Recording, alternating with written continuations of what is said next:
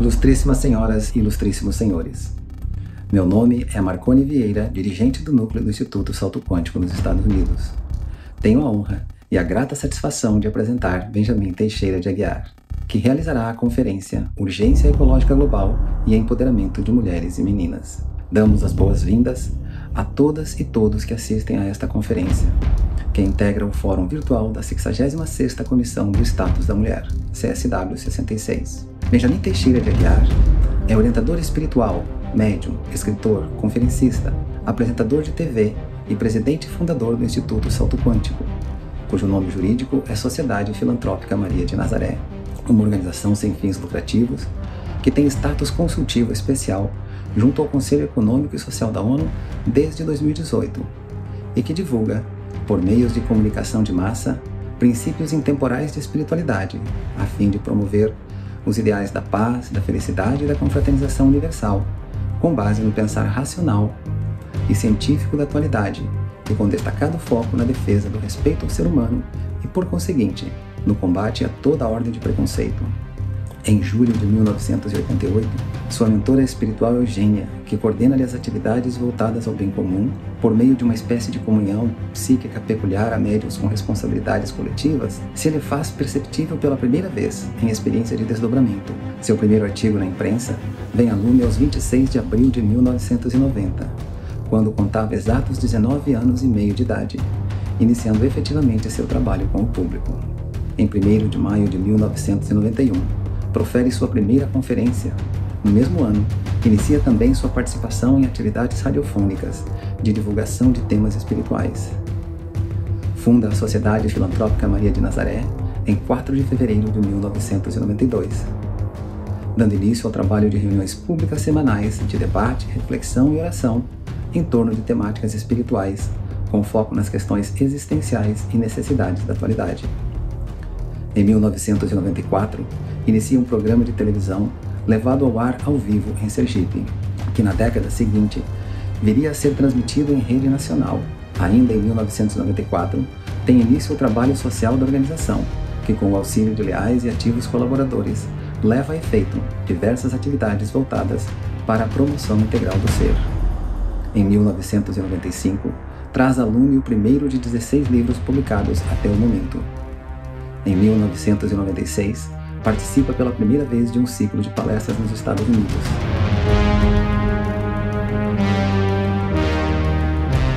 A necessidade da ascensão da feminilidade em nossos corações e que já está acontecendo na sociedade. Em 2000, sempre acompanhando as tendências contemporâneas de comunicação, cria o site da organização, que hoje conta com um acervo de mais de 9 mil postagens de sua lavra.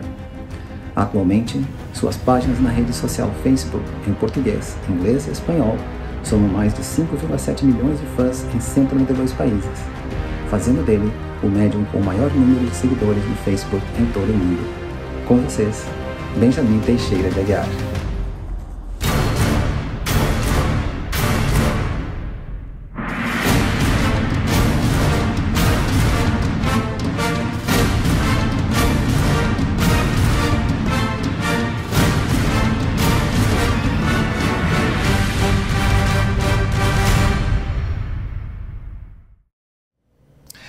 Good evening, ladies and gentlemen. Senhoras e senhores. I do not read my lectures.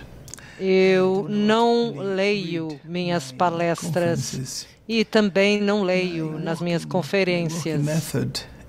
O meu método de trabalho é falar espontaneamente, ah, sob a orientação e, inspiração da minha, da nossa mestre espiritual, professora espiritual. Embora eu tenha vivido nos Estados Unidos e viva nos Estados Unidos há dois anos, eu só converso com pessoas brasileiras em português. E dada a complexidade do tópico de hoje, à noite, eu prefiro usar meu idioma nativo, o português. Será Haverá uma interpretação simultânea excelente para o inglês. E por isso, eu, com as suas desculpas, desde já, agradeço a todos e falarei então em português. Que Deus nos abençoe a todos. Dito isso, amigas e amigos, o nosso eu sinto que é um dever fazer essas participações. Algum problema técnico, Vaguinho? É, a fazer essas participações ao vivo, nós sempre fazemos os nossos trabalhos ao vivo, apesar de eh, não julgar que tenha condições de fluência para falar com a mesma segurança num tema que é sempre profundo, controverso, extremamente intrincado, e por isso não julgo correto perder o nosso padrão de espontaneidade. O fenômeno mediúnico é muito complexo para aqueles que acreditam, senão podem atribuir a funções paranormais. Mas eu tenho que admitir, como testemunho pessoal, que sou acompanhado por esses seres alojados, albergados, asilados em domínios mais altos de consciência que me inspiram durante essas palestras, inclusive nesse evento anual que ainda estamos fazendo assim, à distância, em virtude das medidas não farmacológicas de prevenção para o contágio da Covid-19, evitando infecções pela, pelas variantes, as novas variantes da cepa do SARS-CoV-2, provocador da Covid-19. Temos que nos lembrar que nós temos sequelas desconhecidas ainda a médio e longo prazos relacionados à infecção e reinfecção da Covid e que o sistema imune das pessoas sofre queda inclusive das pessoas que foram infectadas e não só vacinadas, que tenham, tenham sido submetidas a toda a programática vacinal estipulada por autoridades científicas da área de epidemiologia, infectologia, etc. É, foi uma determinação que esse grande fórum internacional, a CSW, em sua 66ª edição, acontecesse assim todos os nossos colegas de, outras, orga, outros órgãos consultivos do Conselho Econômico e Social da ONU estão fazendo as suas preleções da mesma forma, assim, de maneira digital. Algumas e alguns de vocês acompanharão depois, faremos uma publicação dentro de nossas palestras abertas ao grande público nos domingos do que foi, do que aconteceu ao vivo aqui na terça-feira, 15 de março, uma data que é considerada muito especial por nossa organização Movimento Desligada de qualquer definição religio-filosófica ou de religiões formalmente organizadas. Nós estamos dentro de uma crise, as temáticas propostas e ou pelo menos a temática ampla dentro da qual foi proposta fazermos a nossa apresentação de pareceres ficou relativamente é, desatualizada, com um espocar profundamente lamentável, deplorável, de uma guerra em solo europeu. Uma guerra brutal, extremamente sanguinária, assustadora, porque envolve um chefe de executivo de uma nação que é a portadora de maior número de arsenal de armas bélico-nucleares, inclusive em alguns aspectos com tecnologia de ponta, como os mísseis balísticos intercontinentais hipersônicos. E por causa disso, nós percebemos um periclitar à beira do abismo da salvação ou extinção da nossa civilização humana sobre a Terra. A palestra que fazemos anualmente aqui, essa é a segunda, porque ano passado já foi assim, transmitida digitalmente, e a primeira, no dia em que faríamos a nossa conferência, foi declarada pela Organização Mundial de Saúde, um dos organismos mais importantes das Nações Unidas, da ONU. Foi declarada a pandemia e não houve tempo hábil de a CSW organizar uma, um evento que fosse digital e pudesse ser realizado amplamente, até deram abertura para isso, mas nós preferimos aguardar a ocasião mais oportuna no ano seguinte, em 2021. Fizemos a primeira participação aqui.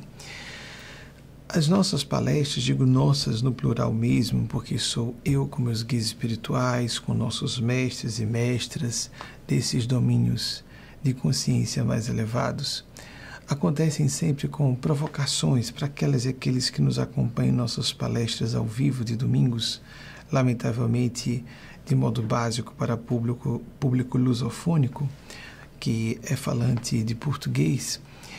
Nós fazemos com provocação de perguntas que nos chegam ao vivo, na hora, e de acordo com as respostas que nos são inspiradas, obviamente é uma participação minha e os erros devem ser atribuídos a mim, a minha condição falível humana, assim como os acertos em seu maior percentual devem ser atribuídos, creditados, falo com bastante sinceridade e transparência é, devem ser creditados a esses guias espirituais, a parapsicologia chama de agentes psiteta, as inteligências despojadas de aparelhos biológicos de matéria densa como esses aqui que portamos.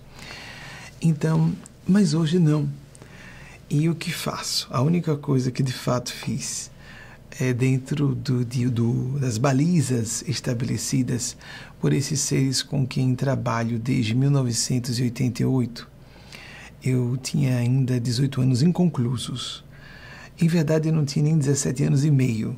No dia 7 de abril de 1988, eu recebi, sabendo que estava recebendo uma psicografia, porque eu já psicografava antes sem saber, Inclusive, houve ocasiões em que, mecanicamente ou de modo semi-mecânico, eu psicografei, quando o braço quase que escreve sozinho. Isso eu falo com muita é, tranquilidade e sem parecer é, nenhum movimento de lisonja pessoal, porque a mediunidade é uma função psíquica que não qualifica moralmente ninguém o que nos qualifica são os nossos sentimentos, os nossos propósitos altruísticos, beneméritos, voltados ao bem comum. E hoje o que fiz foi trazer, em vez de fazer uma pesquisa, por exemplo, a pessoa faz uma pergunta, nós respondemos a pergunta da pessoa e começam a espocar diante de minha mente alguns autores com algumas máximas mais conhecidas desses autores e autoras. E uh, eu vou citando alguma coisa sobre o que eles tenham dito, elas tenham falado, vultos da ciência, grandes figuras da área artística, literária, por exemplo.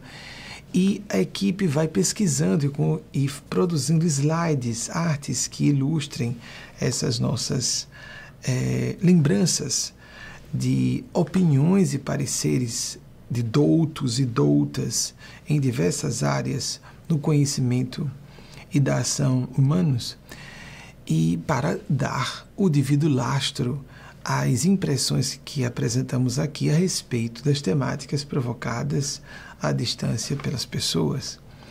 Hoje não.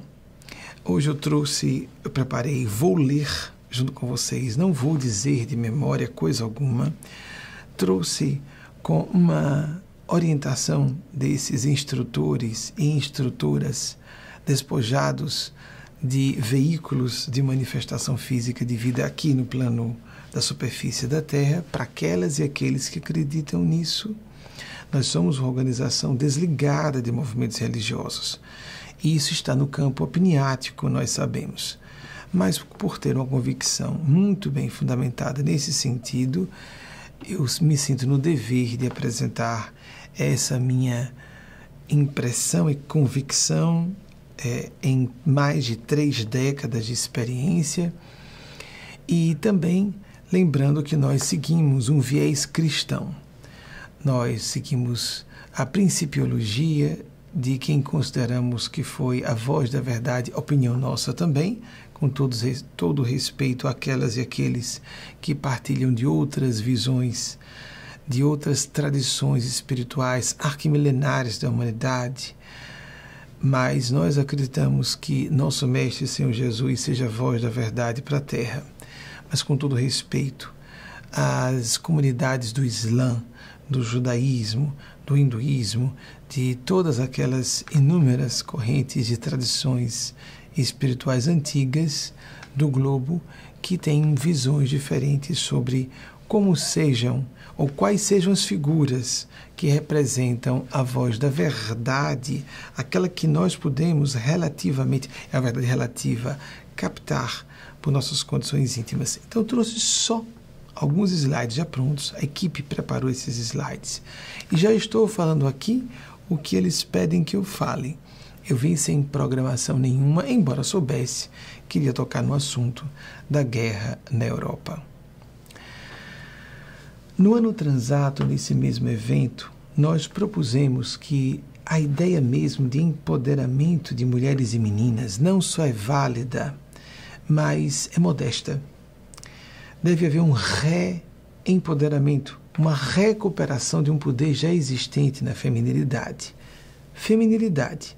Porque feminilidade inclui, primeiramente, nossas irmãs mulheres, inclui as nossas irmãs mulheres no campo da transgeneridade inclui os atributos psicoespirituais que portamos em nossas próprias estruturas psicológicas concernentes ao que nós consideraríamos feminilidade. E isso é polêmico, mas de fato, algumas características da condição humana são muito mais presentes ou são preponderantes em mulheres, pelo menos no, nas minhas percepções, como intuição, sensibilidade afetiva, a capacidade de dedicação a um ideal, a capacidade de se entregar a outras pessoas no melhor sentido da expressão, na acepção melhor do termo, que é a pessoa viver incondicionalmente o amor como mães, o fazem com seus filhos e filhas, bem verdade que pais muitas vezes o fazem também. Mas nós percebemos, e já vou fazer a primeira citação, o único homem que eu desejaria citar, pelo menos o que foi programado. Eu peço à equipe que já prepare o slide, que, por favor, exiba o slide já previamente preparado, diferentemente das palestras, já está tudo preparado. Se eu pedir alguma coisa que eu não tenha programado antes, eu falo, mas por enquanto está tudo programado.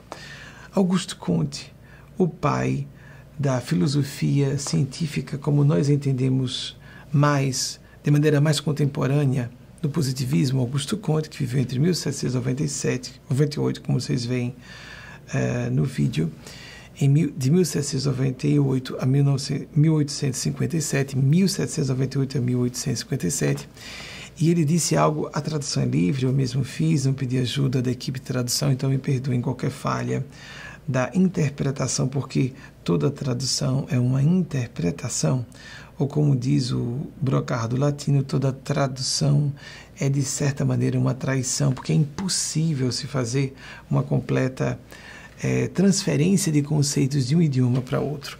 A linguagem humana já é pobre para traduzir as nossas matrizes conceituais. Imaginemos quando estamos transferindo de um idioma para outro o pensamento de outrem, que muitas vezes já veio a óbito há mais de século, como é o caso de Augusto Conte. Ele disse algo que considerei muito interessante a mulher é o elemento mais moral em toda a humanidade. Eu achei interessante quando ele disse em toda a humanidade, parecia que nós tínhamos uma quantidade enorme de gêneros. Embora alguns autores tenham propugnado isso, de que existiriam vários gêneros, é melhor que nós simplifiquemos. Existem dois gêneros.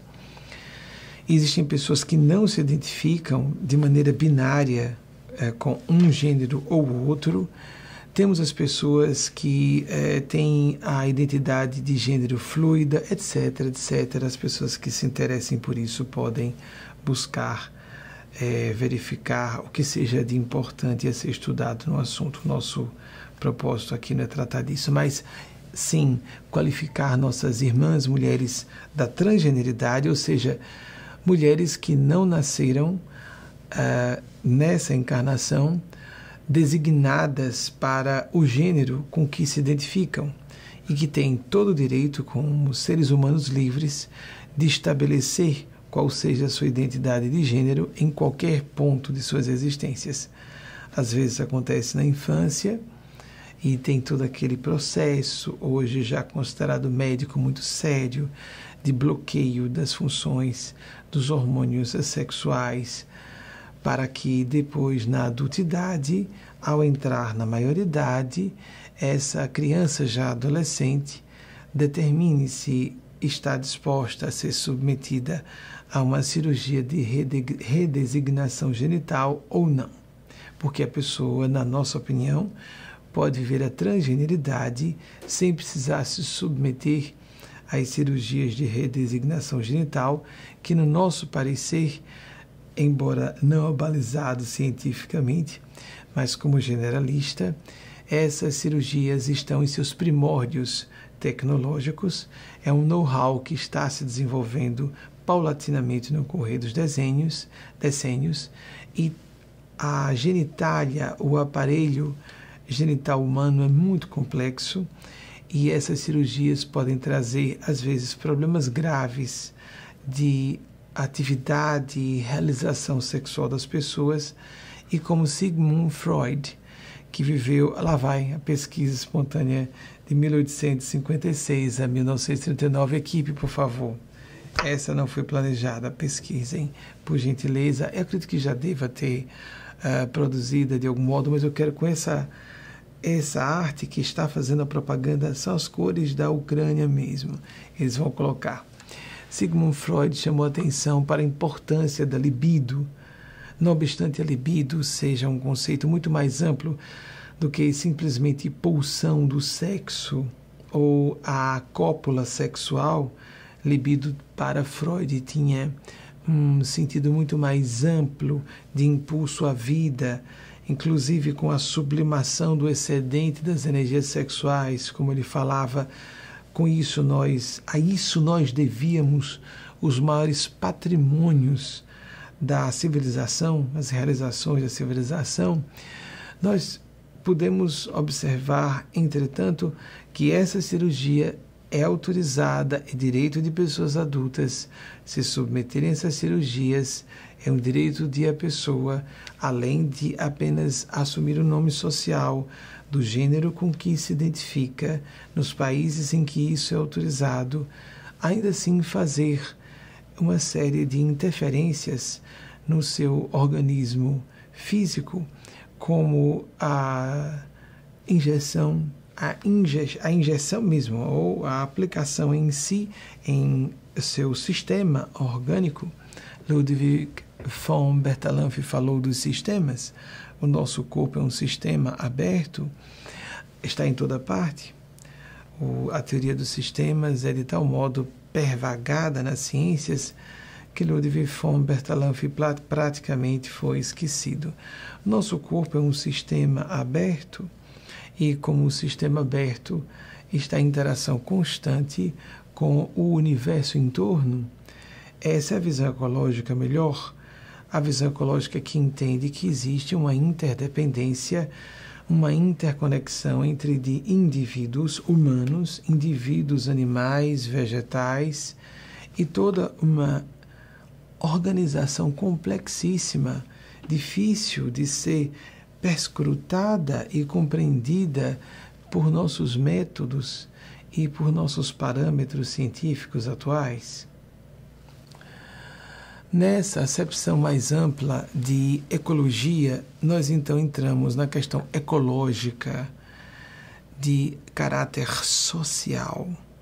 Existem ecossistemas, obviamente, como nós entendemos de maneira mais literal, mas existe uma ecologia que envolve uma ecologia social, porque o aspecto social e cultural, inclusive com os métodos produtivos, os métodos de prosperidade material, os nossos caminhos, o nosso modo de entender prosperidade, que muitas vezes está atrelada equivocadamente ao princípio de um desenvolvimento não sustentável que vem devastando os, o equilíbrio ecossistemático. Então, o aspecto cultural, o aspecto uh, de organização político-econômica das sociedades, das nações, das comunidades, acaba tendo desdobramentos perigosíssimos para a própria sobrevivência da civilização no urbe. Não bastasse toda a problemática que estamos vivendo em relação à sobrevivência de nossa comunidade terrena, com relação à comunidade humana na Terra, porque somos de entender que a comunidade humana não está restrita à nossa pequena família humana planetária nesse insignificante rincão do universo, apenas o nosso universo conhecido. Segundo teóricos da física das supercordas, haveria multiversos. É uma tese ainda sem comprovação científica, mas uma tese interessante.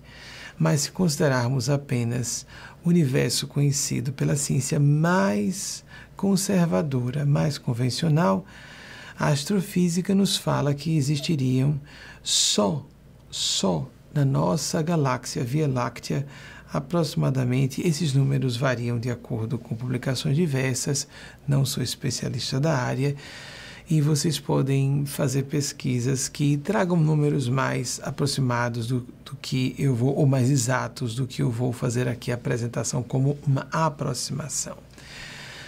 Aproximadamente 150, a quem fale 200 bilhões de estrelas, de sóis, como o nosso Sol, uma estrela de quinta grandeza, de tamanho de quinta categoria nossa Via Láctea é uma das aproximadas 100 ou 150 bilhões de galáxias, apenas aquelas que são alcançadas por nossos radiotelescópios de hoje. Então somos uma poeira cósmica. Mas temos que nos portar com uma atitude respeitosa com esse pequeno orbe, esse pequeno corpo astral que existe no meio, esse esse corpo celeste minúsculo que é a Terra, temos que ter a atitude responsável e adulta de agir como se fôssemos pessoas realmente conscienciosas e judiciosas e não como se estivéssemos crianças no jardim de infância brincando de maltratar animaizinhos. Ou seja, uma brincadeira perversa de crianças que não estão sendo, às vezes, maltratadas, às vezes violentadas fisicamente ou de outros modos e que descarregam sua fúria em animais, outras vezes por uma má índole de fato, crianças que têm um perfil sádico, psicopático e que podem vir a se tornar genocidas. Atualmente, o chefe do executivo da Rússia, temos que dizer isso abertamente, um homem com um perfil narcísico e megalomaníaco, genocida, invasivo, brutal e violento, que creio, graças a Deus, não seja suicida, por isso deve deter seu movimento é, de desequilíbrio da ordem mundial até um certo ponto. Esse homem nos chama atenção para. Ele é um exemplo emblemático de como o problema global de empoderamento de mulheres e meninas tem uma raiz mais profunda, a consciência. Os nossos estados de consciência que têm a ver com as matrizes culturais que nos hipnotizam, mesmo que não percebamos, que nos induzem num subtexto, num campo subconsciente, nos induzem a fazer determinadas ordens de interpretação dos eventos da vida o excesso de patriarcalismo, a ideia de invasão de territórios, isso lembra a atitude do estuprador, do homem violador. Quando vemos os mísseis nucleares, quando vemos mesmo os que são apenas táticos, com licença, os apenas táticos, de pequeno poder, mas mesmo aqueles colossais, intercontinentais, com poderosíssimas ogivas nucleares com dezenas de megatons, muitas vezes, como o Tsar, que foi é, acionado pela extinta União Soviética, com 50 megatons de potência. Existem mísseis assim que estão agora descansando em seus silos nos Estados Unidos aqui, na Rússia, esperando ser acionados. Nós não acreditamos que isso venha acontecer, mas o interessante é como esses mísseis lembram falos estilizados. Lembram a ideia de arrebentar o outro, submeter o outro, violar, dobrar, como nós vemos hoje de forma execrável, abominável, de todo inaceitável, injustificável, invasão e violência à população civil num país democrático que elegeu seu governante por via de sufrágio universal, a Ucrânia, o que acontece na Ucrânia hoje? Com maternidades, hospitais infantis, hospitais de um modo geral, escolas sendo bombardeadas, civis sendo mortos em corredores humanitários abertos, previamente abertos por estabelecimento de negociação entre as partes. Isso é completamente incompreensível para o grau de civilidade e urbanidade que atingimos na relação internacional é, entre povos com grande divergência cultural e étnica. Eu peço desculpas.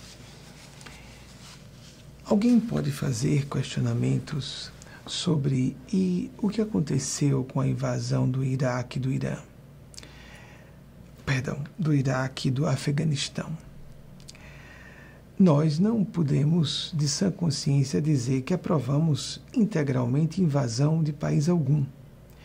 Mas nós devemos nos lembrar, primeiramente, que esses países eram ditaduras, eram autocracias, não havia um governo democrático. Segundo, esses países albergavam, acolhiam organismos, células terroristas que provocaram um ataque em solo norte-americano, num símbolo, inclusive internacional, dentro da cidade de Nova York, que tinha gente de todos os povos, até americanos e americanas. Civis foram mortos. Foi uma provocação gratuita. E houve uma resposta belicosa a um ataque. O que aconteceu agora foi a invasão totalmente injustificada, sem nenhuma provocação, de um tirano, de um déspota, de um autocrata, que resolveu invadir um país livre, soberano, com uma democracia estabelecida, para tentar derrubar este governo enquanto faz um trabalho genocida de arrasamento de suas populações, sua população de um modo geral. Os dois maiores países em dimensão, no que concerne a dimensão territorial na Europa. Os dois maiores países em tamanho na Europa. Com riscos graves de que acidentalmente, como estamos chegando atualmente na, no dia 15 de março, como estamos, e 2022, para aqueles que nos acompanham à frente no tempo, na eventualidade de isso estar sendo exibido diante, embora esteja acontecendo ao vivo. Chegando nesse momento, na, nas, na iminência, não vamos dizer Deus nos livre iminência, muito próximo da fronteira da Polônia, um membro da OTAN, a Organização do Tratado do Atlântico Norte, que no seu arquivo, arquivo no seu artigo 5 reza que qualquer um dos seus integrantes atacados ou um só atacado faz com que todos os demais se sintam e se vejam obrigados a defender e a entrar numa conflagração com o país invasor, o país agressor. Não podemos relativizar com nenhum viés ideológico, político o que está acontecendo. E isso tem a ver com o desequilíbrio no inconsciente coletivo, como diz Carl Gustav Jung, outra citação, 1807 que não estava programada, 1875, 1961, a, do inconsciente coletivo, a pobreza da presença da feminilidade acolhedora, integradora, conciliadora, como nós precisamos disso. Guerras normalmente são provocadas por homens. Genocidas, os grandes genocidas da história, podemos observar todos homens. Nós precisamos de uma liderança feminina, mais mulheres na liderança, ou homens com maior equilíbrio psicológico e que percebam que suas atitudes estupradoras, canalizadas para o nível da violência da guerra, com, no, sempre sem nenhum pretexto para ocorrer, mas em situações como essas, como essa de agora, sem provocação nenhuma, não podem ser de modo algum aceitas pela comunidade internacional. Felizmente, vemos um alinhamento de todos os grandes líderes das nações democráticas, das ações livres, com interesses econômicos bem diversos, como é bem simples, é simples todas e todos lembrarmos que a Europa é muito mais dependente do gás russo durante o seu inverno aqui no hemisfério norte,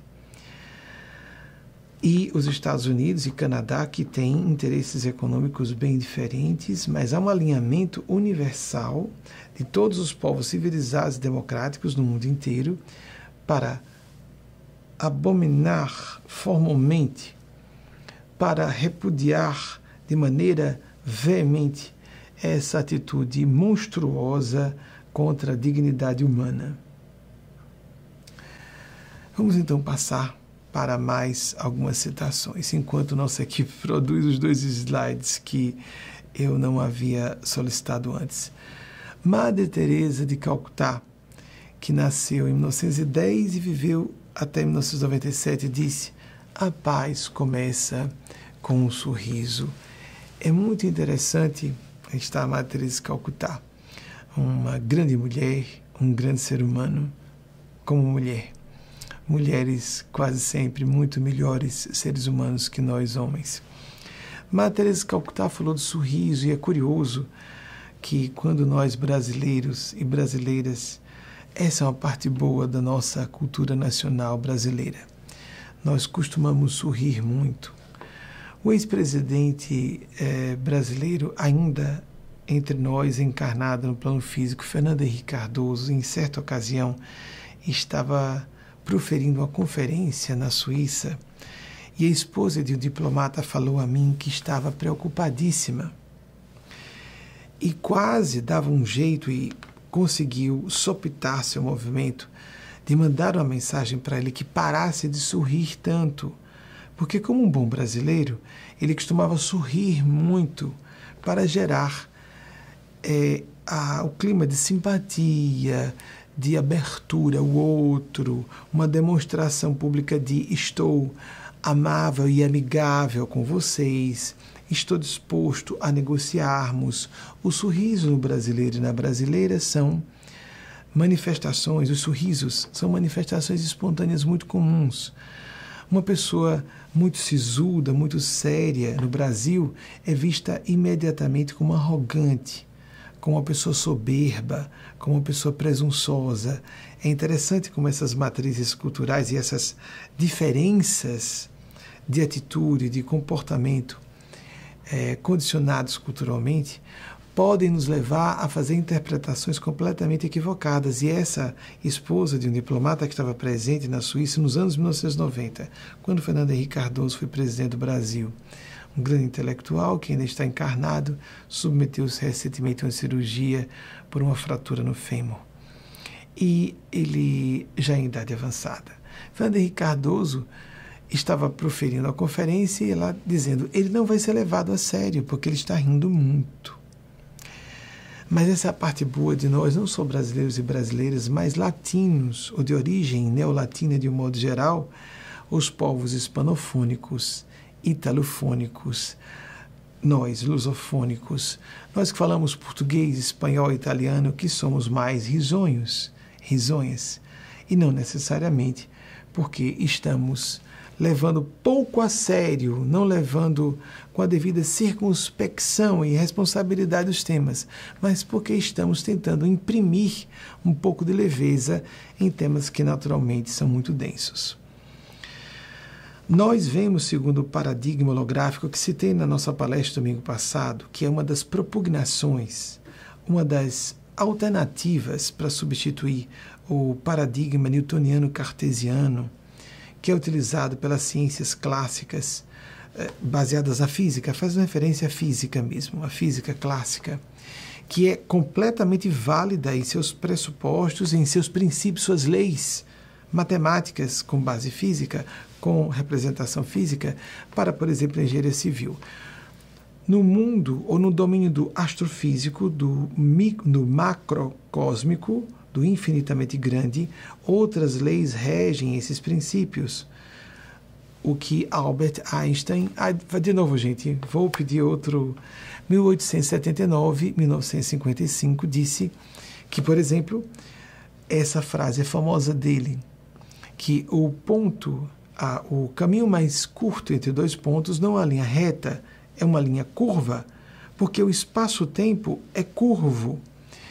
Então, para o astrofísico, o macrocósmico, a física criada por Albert Einstein, basicamente, a, a física relativística, tem leis diferentes que, portanto, nesse campo do infinitamente grande, já comprovada como de fato é, válida nos estudos relacionados à astrofísica, não valem os princípios da física clássica, a física que foi matematicamente estabelecida por Isaac Newton, mas continua valendo para a física de Isaac Newton para a engenharia civil. No microcosmo, infinitamente pequeno, existe uma outra física, uma, um outro conjunto de leis físicas que gerenciam ou explicam ou descrevem, parcialmente que seja, o conjunto de fenômenos que ali acontecem. Acontecem a física de subpartículas, a física quântica, com seus mistérios indevassáveis. A visão de feminilidade nos leva a trazer todas essas leis, a considerar que em cada circunstância nós vemos isso no campo do bom senso, aplicar a regra certa no momento certo com as pessoas certas. Há um brocardo latino no direito que tive acesso na faculdade de direito ainda no Brasil, que disse que a justiça não é tratar todos igualmente, mas tratar igualmente os iguais e desigualmente os desiguais. Imaginemos, por exemplo, duas partes em litígio, uma delas é uma pessoa arquimilionária e a outra paupérrima. Uma com acesso a excelente defesa advocatícia e a outra não. A verdadeira justiça vai considerar sempre isso antes de tentar estabelecer qualquer inclinação ou veredicto a lavrar uma sentença por parte de um magistrado ou uma magistrada por exemplo. Então, vamos, para não ficarmos muito. Isso tem a ver com a feminilidade. A magistratura é uma função que tende a ficar o máximo possível isenta, passiva. Não, não é passiva completamente no sentido que entendemos da palavra a imagem da justiça, que é muito conhecida simbolicamente, de uma dama com os olhos vendados segurando uma balança para dizer: Não estou vendo quem são as pessoas que estão sendo julgadas, em termos universais, está certa a significação desse símbolo. Mas muitas vezes temos que abrir mais os olhos para verificar quem são as partes, para que possamos ser mais justos, não incorrermos em injustiças clamorosas, como, por exemplo, tratarmos o mega bilionário com e da mesma maneira que estamos tratando um pedinte ou uma pessoa em penúria que não tenha condições não só de contratar advogados ou um escritório advocatício com profissionais em nível de excelência, como também nem tenha como se exprimir com qualidade, porque muitas vezes foram pessoas que não tiveram oportunidade de instrução formal de qualidade. Isso tem a ver com a busca da feminilidade em nós, homens e mulheres, não só nas mulheres. Porque na magistratura, o magistrado, a magistrada, o juiz ou a juíza tem que se distanciar do que está acontecendo, tentar interpretar a lei, a legislação pátria no país em que esteja e aplicar os princípios universais do direito, ainda que respeitando as diretrizes da jurisprudência, da lei estabelecida em tipos legais em seu país, por exemplo. A feminilidade, a liderança do futuro, a liderança feminina, que nos coloca num princípio de o máximo de imparcialidade, um distanciamento que ao mesmo tempo tem que ser empático, verificar as necessidades e carências do ser humano, perceber quais são as causas profundas, quais são os assuntos subliminares que estão propositalmente sendo ocultados por interesse de uma parte em detrimento de outra. Vamos para uma próxima citação. Helen Keller, a extraordinária americana que viveu entre 1880. Hoje eu estou lendo tudo. Quando faço as palestras de, domingo, de domingos, eu não costumo ler, vem espontaneamente. Hoje estou fazendo assim: texto, estou lendo as citações, tudo lido. 1880, 1968. Já se tem, inclusive, Helen Keller. Mas como estou com isso escrito, vou checar, em vez de esperar apenas a confirmação, esse slide foi preparado previamente hoje de manhã, no final, início da tarde Brasil, eu mandei as, eh, os slides a serem produzidos. Pedi, programei a produção dos slides com nossa equipe de pessoas muito devotadas, leais e aplicadas. Sozinhos podemos fazer tão pouco. Unidos e unidas podemos fazer muito. Na verdade, as grandes realizações são impossíveis se não estivermos unidos, unidas.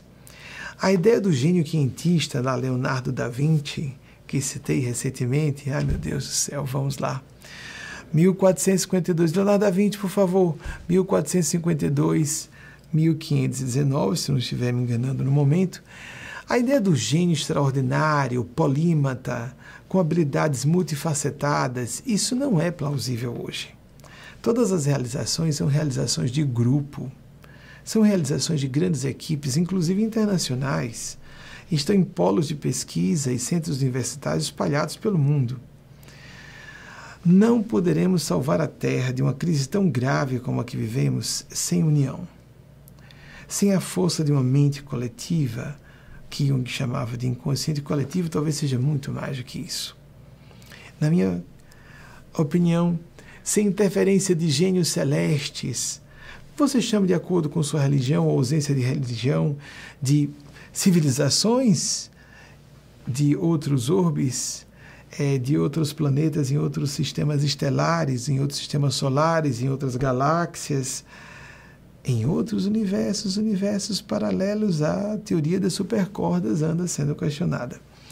Bem, estou certo, você pode chamar de anjos, de almas santas, espíritos santos de Deus ou o próprio Espírito Santo de Deus, a escolha vai ao alvedrio de suas idiosincrasias, de suas inclinações ideológicas, do que você considera mais importante, mas precisamos de religiosidade, de espiritualidade. Podemos falar como uma organização desligada de qualquer religião formalmente organizada, desde 2008. Embora já tenhamos passado por duas religiões formalmente organizadas, como o catolicismo e o kardecismo por maneiras diferentes. A Igreja Católica é mais formal. O kardecismo não tão formalmente, mas tem a Federação Espírita Brasileira, a Confederação, se não me engano, Espírita Internacional, existem órgãos reguladores. Nós não temos, nós somos uma instituição completamente desvinculada, com todo respeito a católicos e católicas, a espiritistas e kardecistas, apenas somos daqueles partidários partidárias, os que integram a nossa organização movimento, não só os mais próximos dos nossos núcleos, mas aquelas e aqueles que nos acompanham pelas redes sociais, mundo afora, da visão de que espiritualidade pode acontecer com a religião ou sem a religião. Desde a virada dos séculos milenares, os nascidos a partir de aproximadamente 1982, 1983 até 1996, 97, quando começa a geração Z, mais ou menos são essas, é, esses, esses anos marco que estabelecem as gerações Y, ou dos milenares, das milenares e dos que são da geração Z. Desde lá se falava que a maior parte, mais de dois terços, 72% dos milenares se dizem espirituais, mas sem religião. Nós até acreditamos que há pessoas espirituais dentro das religiões. Dentro ou fora das religiões formalmente organizadas, as pessoas devemos ser espirituais, ter um propósito, uma finalidade a viver e saber da existência dos fenômenos espirituais, porque estamos numa época em que não à toa o país invasor viveu sete decênios, sete décadas de opressão a religiões e a espiritualidade dentro das religiões ou fora delas. Sete decênios de ateísmo oficial Condenam-se muito as religiões atualmente religiosos. Esquecemos que estadistas do mal, e entre eles os que eram ateus, como Stalin e Mao Tse-tung, foram responsáveis pelo genocídio de seus próprios compatrícios, compatrícias, em números maiores. Segundo estimativas de historiadores, Stalin teria sido responsável pelo assassinato de mais de 20 milhões de russos e russas que eram dissidentes em suas opiniões. Segundo os historiadores, também há uma estimativa de 70 a 100 milhões de pessoas dentro da China que foram mortas porque se opunham ao regime de Mao Tse-tung. Não eram religiosos, eram ateus. Então não podemos dizer que é a religião que é o mal da humanidade, nem que o ateísmo vai resolver os problemas da humanidade.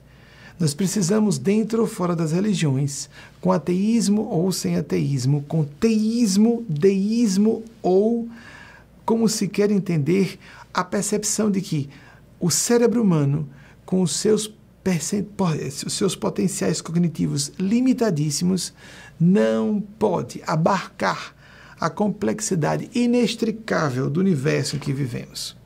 E que esses fenômenos existem, denominemos como queiramos, com argumentos científicos, religiosos dentro das doutrinas, dos dogmas, das tradições espirituais arquimilenares, como o hinduísmo, o cristianismo, etc.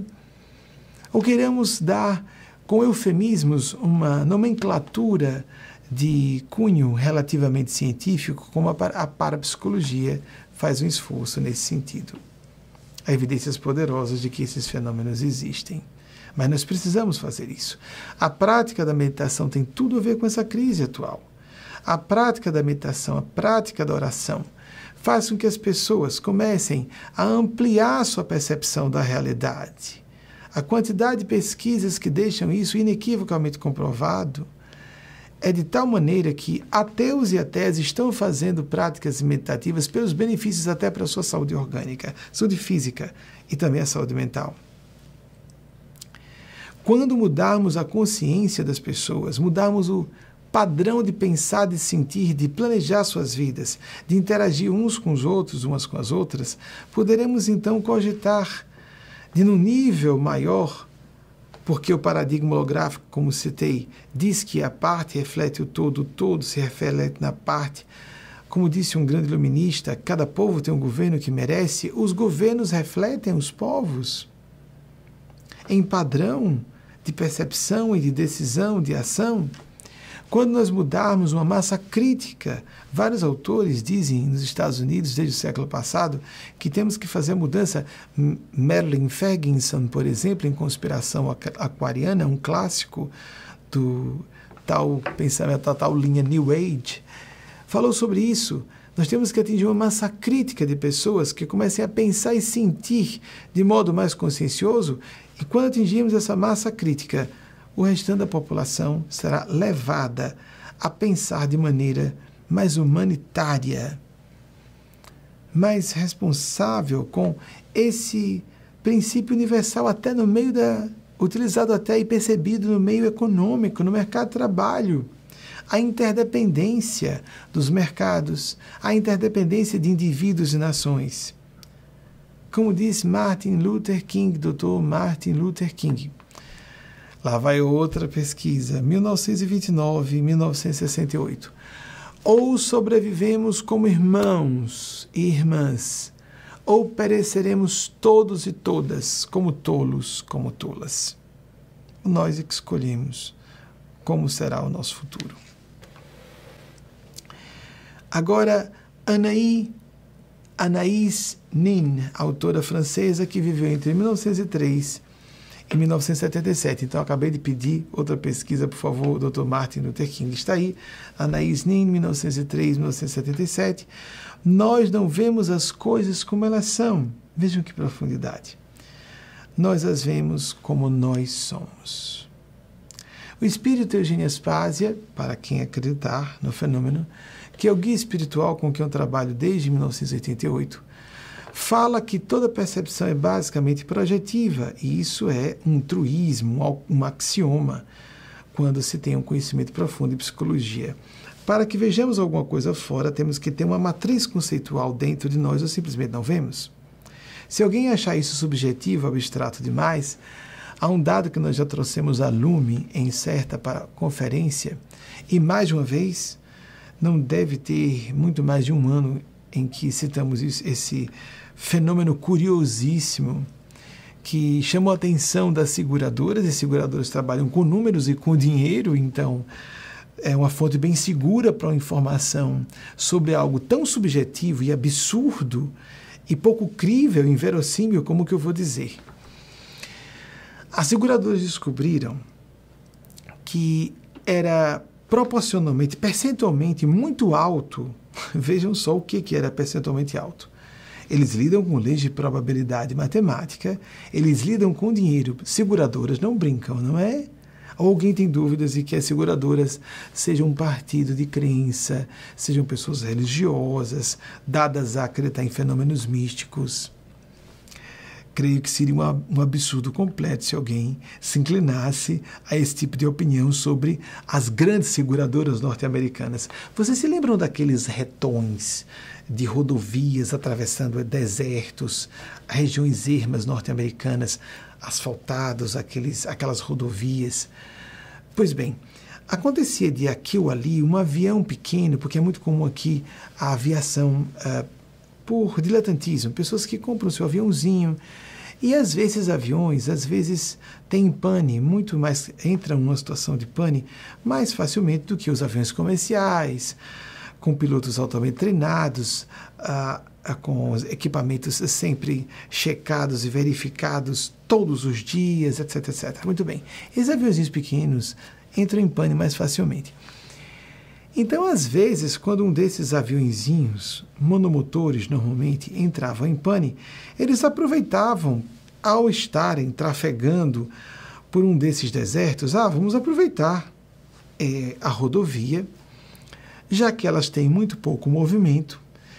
Os pilotos, então, faziam aterrissagem de emergência e colocavam o seu aviãozinho ali estacionado enquanto, enquanto esperavam ou buscavam socorro num dos lados da rodovia, rodovia com as duas pistas de ida uh, de, nos dois sentidos, obviamente separado por aquela sinalização no meio do asfalto. Bem, havia espaço, não havia muito movimento para que os veículos que estivessem em trânsito num sentido ou no outro desviassem do, da pista das duas em que o avião estava. E o que é que estava acontecendo de forma assustadoramente frequente em termos percentuais? E as seguradoras estavam perdendo dinheiro e por isso chamaram estudiosos para pesquisar do que se tratava. As pessoas estavam simplesmente, ao dirigindo nesses retões, ouvindo um estrondo que elas não sabiam de onde vinha, e depois percebiam que haviam colidido, assim, frontalmente, com um avião estacionado numa rodovia. elas não viam um avião. Então, os pesquisadores contratados por seguradoras, atenção, perguntaram como assim você num retão? Lembrem-se, a pessoa não está com dificuldade de visibilidade, não havia nem neve, nem névoa, coisa alguma. Com dificuldade de visão, não, né, nada, completamente aberto. Eles então perguntaram: como você não viu o avião? O que foi que se dizia? Essas pessoas que colidiram frontalmente com aviões. Eu não vi porque era impossível que houvesse um avião na rodovia. Assim mesmo. Eu não vi porque não era possível haver um avião numa rodovia, num retão, num deserto. Portanto, eu não vi e colidi. Há um relato que é mais lendário, mas bate com essa afirmação das seguradoras, de que quando os colonizadores europeus ditos assim, colonizadores, talvez fossem invasores na época, principalmente da Península Ibérica, posso falar, porque tem origem ibérica, nós é, da América do Sul e da América Central, América Latina, somos de origem ibérica. Então, quando espanhóis e portugueses estavam chegando aqui ao Novo Mundo, às Américas, os uh, silvícolas, os que eram nativos realmente da região, não enxergavam as caravelas chegando, se aproximando de alto mar na direção da costa. Eram os xamãs, as pessoas dotadas de funções mediúnicas paranormais que começavam a perceber primeiro um padrão estranho, uma energia, uma onda mental esquisita. Estou usando linguagem atual, claro até que conseguiam perceber alguma coisa sobre o mar e porque eles mereciam confiança, crédito das comunidades primitivas que dirigiam naquela época, obviamente o grau civilizatório era inferior dos europeus, tecnológico pelo menos, culturalmente falando pelo menos, eles afirmavam: preste atenção, há alguma coisa no mar vindo em nossa direção. Só assim começaram a ver. Nós não vemos o que nós não queremos ver. Por isso, essa época de delírios em massa, como a, os terraplanistas, o terraplanismo, o movimento anti-vacina e o apoio a movimentos autocráticos óbvios que nos assustam. Pessoas que relativizem a defesa Ucrânia por qualquer questionamento político-ideológico aos aliados da OTAN estão defendendo um Adolf Hitler da atualidade, munido com arsenal nuclear de ponta. Não relativizemos o que não merece relativização. Esse é o problema de estarmos na hipérbole da masculinidade desequilibrada. Estamos brutais, violentos, invasivos, estupradores, num nível global nós não vamos sobreviver como espécie se continuarmos com esse desequilíbrio da falta do empoderamento da feminilidade de mulheres e desses fenômenos místicos espirituais que são tidos como crendices de pessoas desinformadas. Como ou então como distúrbios mentais de pessoas portadoras de alucinações auditivas ou visuais, ou mesmo como embustes. Embora existam crendices supersticiosas, dogmatismos sectaristas, proselitistas, assim existem. Existem pessoas portadoras de disfunções mentais também. Existem os impostores nas religiões, mas existe isso em todo lugar. Tudo isso existe em todas as disciplinas do conhecimento da ação humanos. Mas não nos esqueçamos de que nós, como seres humanos, temos uma ciência recente e há áreas da ciência respeitabilíssimas que trabalham o assunto espiritual, paranormal, místico e que nos dizem e gritam há decênios que há uma urgência muito grande de resolvermos nossos, nossas lacunas de desenvolvimento humano, psicológico, cultural, civilizacional, que muito são atinentes a esse problema do, da diminuição, do rebaixamento da feminilidade, da misoginia, o ódio a mulheres e da exacerbação, a supervalorização da masculinidade dos homens. Os dois movimentos simultaneamente. Nós, homens, somos supervalorizados, as mulheres são rebaixadas. E isso cria a, o quadro de desenvolvimento econômico, econômico não sustentável que vivemos e o quadro bélico nuclear. Deus nos livre que haja um hecatombe, não acredito que venha acontecer, mas podemos ter acidentes graves. Nós vimos ataques à maior usina nuclear da Europa, na Ucrânia, por armas convencionais, sim, que não são precisas. Temos os tais mísseis nucleares táticos de menor potencial, mas que se aproximam do poder destrutivo das fatídicas bombas de Hiroshima e Nagasaki lançadas sobre o povo japonês nos dias 6 e 9 de agosto de 1945. Eu citei recentemente, mas por favor, preparem esse slide também. Vejam que coisa linda, disse, vamos para cá, a autora norte-americana uma mulher afro-americana, Maya Angelou, esse slide já está pronto, que veio entre 1928 e 2014. Eu até citei, citei recentemente. Você enfrentará, porque nós sentimos isso, não é? Todos nós que estamos dedicados ao bem, que queremos. A causa é única, é a humanidade. E nós não estaremos defendendo a humanidade se não defendermos as minorias étnicas, de orientação de gênero, de identidade de gênero, de orientação sexual, de etnias, lá vai, culturais, nacionais, linguísticas, todas as minorias, todos os grupos têm que ser respeitados. Você enfrentará, nós ficamos tristes quando percebemos que isso é difícil de acontecer. A essa altura do campeonato, nosso grau de desenvolvimento tecnológico, científico, cultural, a tal da aldeia global acendida por Marshall McLuhan se tornou uma realidade dolorosa, difícil de nós administrarmos, ela disse: Você enfrentará muitas derrotas na vida, é uma tradução livre, mas nunca se permita ser derrotado, derrotada. Precisamos persistir sempre. Precisamos perseverar. Jesus, nosso Mestre Jesus, disse: Aquele, aquela que persevera até o fim será salvo será salva. Vou citar agora uma autora norte-americana que viveu nessa região aqui, de New England, uh, na, no estado de Massachusetts, considerado esse é o, é o, cada estado americano tem um apelidinho carinhoso e Massachusetts é considerado the spirit of America.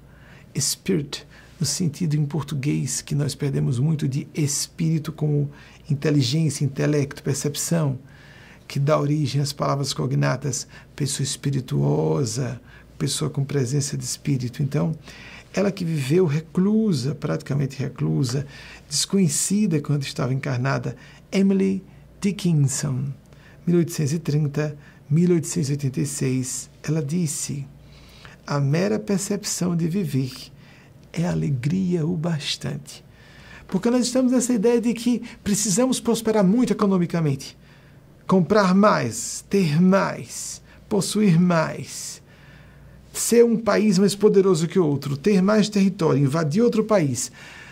Nas pequenas expressões equivocadas, no nível psicológico interno nosso, nós vamos em escala global, escala nacional e global, desequilíbrios correlatos. Temos que resolver isso no plano íntimo, de consciências individuais, enquanto iniciativas políticas pelos líderes mundiais devem ser tomadas, claro, concomitantemente. Mas não podemos deixar de viver isso. Dentro de nós, portas adentro dos nossos corações. Eu vou fazer um breve intervalo e voltamos dentro de cinco minutos com a parte final e conclusão da nossa preleção dentro dessa CSW na sua 66 edição. Voltamos já já. Estamos de volta para a finalização de nossa conferência, começando com as pesquisas que já estejam prontas do que eu fui citando é, espontaneamente por provocação dos nossos guias, dos nossos, das nossas mestres espirituais. Pois não. Eleanor Roosevelt, eu já citei Eleanor Roosevelt? Ela está programada para ser citada, mas eu não citei. Mas eu falo, voltem, porque essa eu programei. Vamos botar. Eleanor Roosevelt se disse: ninguém pode fazer você se sentir inferior sem o seu consentimento. Magnífico, não é? Nessa época de opressão, os oprimidos e oprimidas acabam sendo cúmplices indiretamente, embora muitas vezes por uma atitude desavisada, imprudente que faz com que essas pessoas se rendam a atitudes é, desrespeitosas consigo próprias, consigo mesmos. Mas essa fala de Eleanor Roosevelt, é, a ex-primeira-dama dos Estados Unidos, do grande é, Delano, Franklin Delano Roosevelt, o segundo Roosevelt é, dos Estados Unidos, porque temos, tivemos Theodore Roosevelt, é, com uma grande sincronicidade de dois presidentes com o sobrenome Roosevelt, nome de família Roosevelt, nas duas grandes guerras mundiais. Ela foi esposa do presidente que ficou mais tempo em exercício da presidência dos Estados Unidos e uma mulher extraordinária por ela própria, suas ideias e suas iniciativas. Então, houve alguma distração da equipe, lançou antes que eu citasse, não tem importância que está programado, ele é no, ao vivo, né? às vezes acontece um erro ou outro. Eu tinha pedido já programado isso antes. É, ninguém pode fazer você se sentir inferior sem o seu consentimento. Eleanor Roosevelt. Então vamos às pesquisas que eu havia pedido. Sigmund Freud, 1856, 1939, as datas estão certas. Próximo. Freud, uh, Jung, que eu cito com muita frequência, 1875, 1961.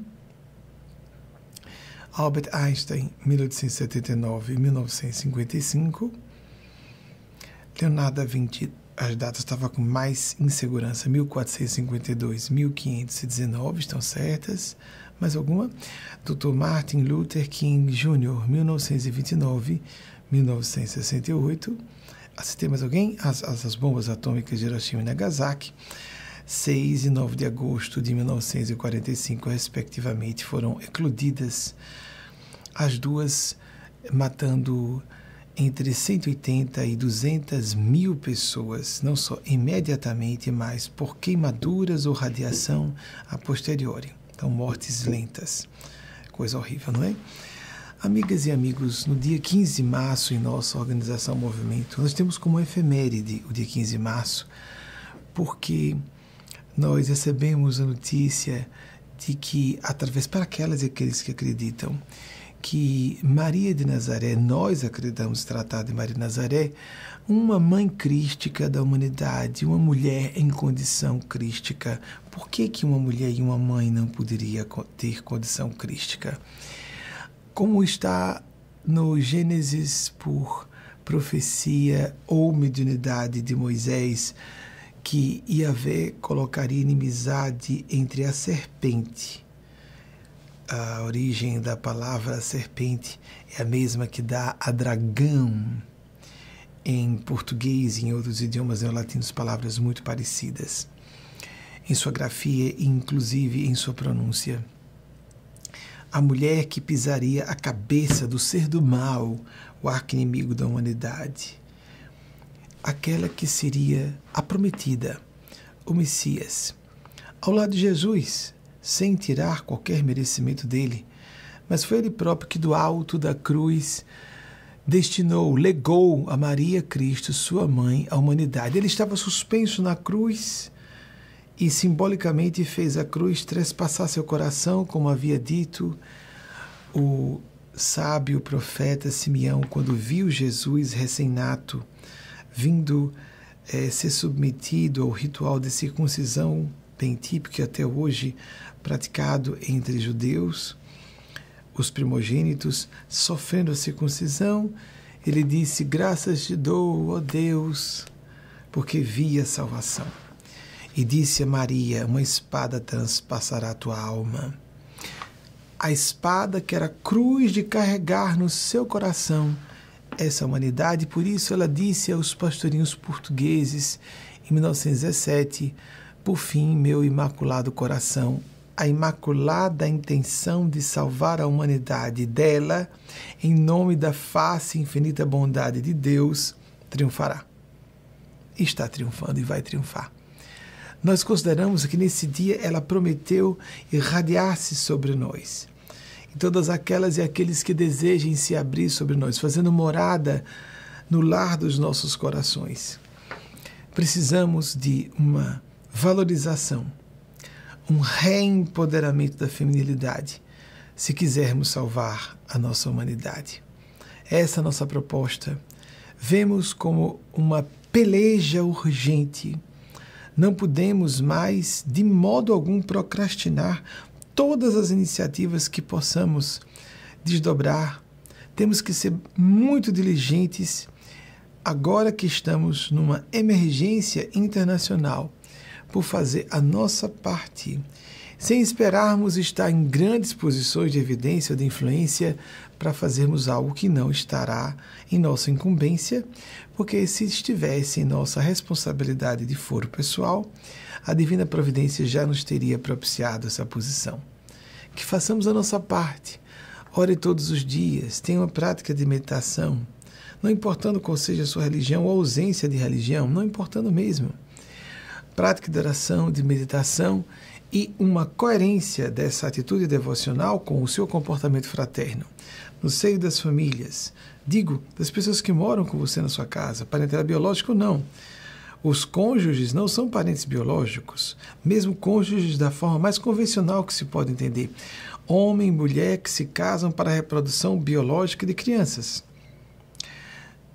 Os formadores dessa família biológica não são parentes biológicos entre si, é a primeira formação da família de consanguínea é de pessoas que não devem ser parentes consanguíneos. Existem os casamentos endogâmicos com primos, etc., mas nós sabemos que isso não é nem recomendável por causa de questões de disfunções genéticas, problemas graves que podem surgir nas crianças por problemas congênitos relacionados à excessiva aproximação de parentesco entre os cônjuges bastando ser entre primos, falando no, na expressão no sentido mais vernacular da palavra. Ou seja, a familiaridade fundamental do espírito, da afinidade de ideias, de interesses, de propósitos. Assim como Jesus, que chamou os dos seus quatro primeiros apóstolos duas duplas de irmãos biológicos, mas não os demais. Não eram parentes Fala-se, segundo as tradições cristãs, que Judas Tadeu, não Judas Iscariotes, seria um primo de Jesus. Outras pessoas parentes de Jesus não estavam presentes, com exceção de sua mãe, acompanhando toda a distância, mas que promoveu o primeiro prodígio, a, o milagre da transfusão de água em vinho nas bodas de Caná, na Galileia. Celebrar a vida, a alegria, a esperança. Essa humanidade está salva mas por quanto tempo e de quão variadas formas vamos sofrer depende do uso do nosso livre-arbítrio como indivíduos e comunidades. Desejo o melhor para vocês, seus entes queridos e projetos pessoais, colocando como acreditamos nisso e consideramos uma realidade inequívoca, a realidade com inicial maiúscula, colocando cada uma e cada um de vocês debaixo da proteção da inspiração, da condução, da face misericórdia e infinita bondade de Deus a Mãe, que em, em geminação, em conjugação com o aspecto de perfeição, de inteligência e providência de Deus Pai, sim, dessa forma seremos conduzidos à totalidade, ao equilíbrio, à prosperidade, antes tendo a sobrevivência garantida de nossa espécie. Assim seja. Até o próximo domingo, para os que nos acompanhem em nossas palestras em português aos domingos, ou até o próximo ano, se a Divina Providência nos autorizar estarmos ainda encarnados, individual e coletivamente. Não sabemos o que vai acontecer ainda com a Ucrânia e a Rússia, mas garanto a vocês, estou muito otimista e muito confiante de que encontraremos não sabendo quanto sangue vertido até lá, uma solução para esse conflito. As guerras podem ser encetadas por algumas pessoas, mas ninguém tem poder para terminá-las quando deseja, disse um grande pensador da idade moderna. Deus nos livre que esse conflito em solo europeu espalhe-se para outras nações e que engendre o início de um Armagedon nuclear. Porque não podemos ter um confronto bélico entre Estados Unidos e, União, e Rússia, o país chefe da extinta União Soviética, porque nós não teremos como sobreviver como civilização humana sobre a Terra. Continuo a dizer que estou otimista, que teremos uma solução. Faça a sua parte.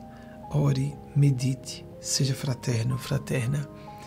Vamos pedir a paz para a Terra e vamos tomar as iniciativas, as redes sociais ou o que esteja em nosso alcance para cooperar pelo fincar definitivo de uma nova era da humanidade. Estamos numa nova ordem mundial. O 24 de fevereiro de 2022, como com a invasão da Ucrânia violenta, brutal, sanguinária invasão da Ucrânia, isso é indiscutível, entrou para a história da humanidade como 11 de setembro de 2001, pelo menos.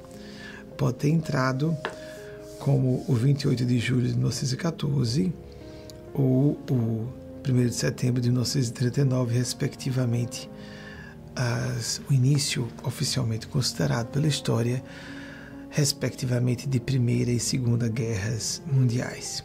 Que estejamos distanciados disso, porque pode ser a última importante data da história dessa humanidade sobre o orbe. Deus nos livre. Creio, é opinião minha, que estamos livres disso. Mas quanto sofreremos depende de todas e todos nós, como indivíduos e comunidades, inclusive a grande família planetária, essa humanidade terrestre. Que Deus nos dê juízo, nos ilumine, nos proteja. Oremos pelos líderes mundiais, para que eles tenham acesso, sobremaneira, à mente empedernida, ao ego colossal do atual chefe do executivo na Rússia, um autocrata, um tirano, delirantemente megalomaníaco, para que detenha o seu movimento, porque o mundo civilizado não pode abrir mão da salvaguarda da liberdade e dos direitos civis individuais e de tudo que estabelece nossa comunidade planetária como é, propiciadora do bem-estar comum coletivo, apesar de todas as falhas que vão sendo corrigidas no correr das décadas, dos séculos, não da noite para o dia. Não sejamos simplistas em nossas críticas. Vamos tratar de resolver a abominação do momento não podemos relativizar o comportamento de Adolf Hitler na Segunda Guerra Mundial, nem do atual presidente russo. Que tenhamos mais adultidade e responsabilidade em expender nossas opiniões sobre o assunto e que tenhamos maior assertividade na defesa do bem em todos os seus campos e dimensões de expressão. Assim seja.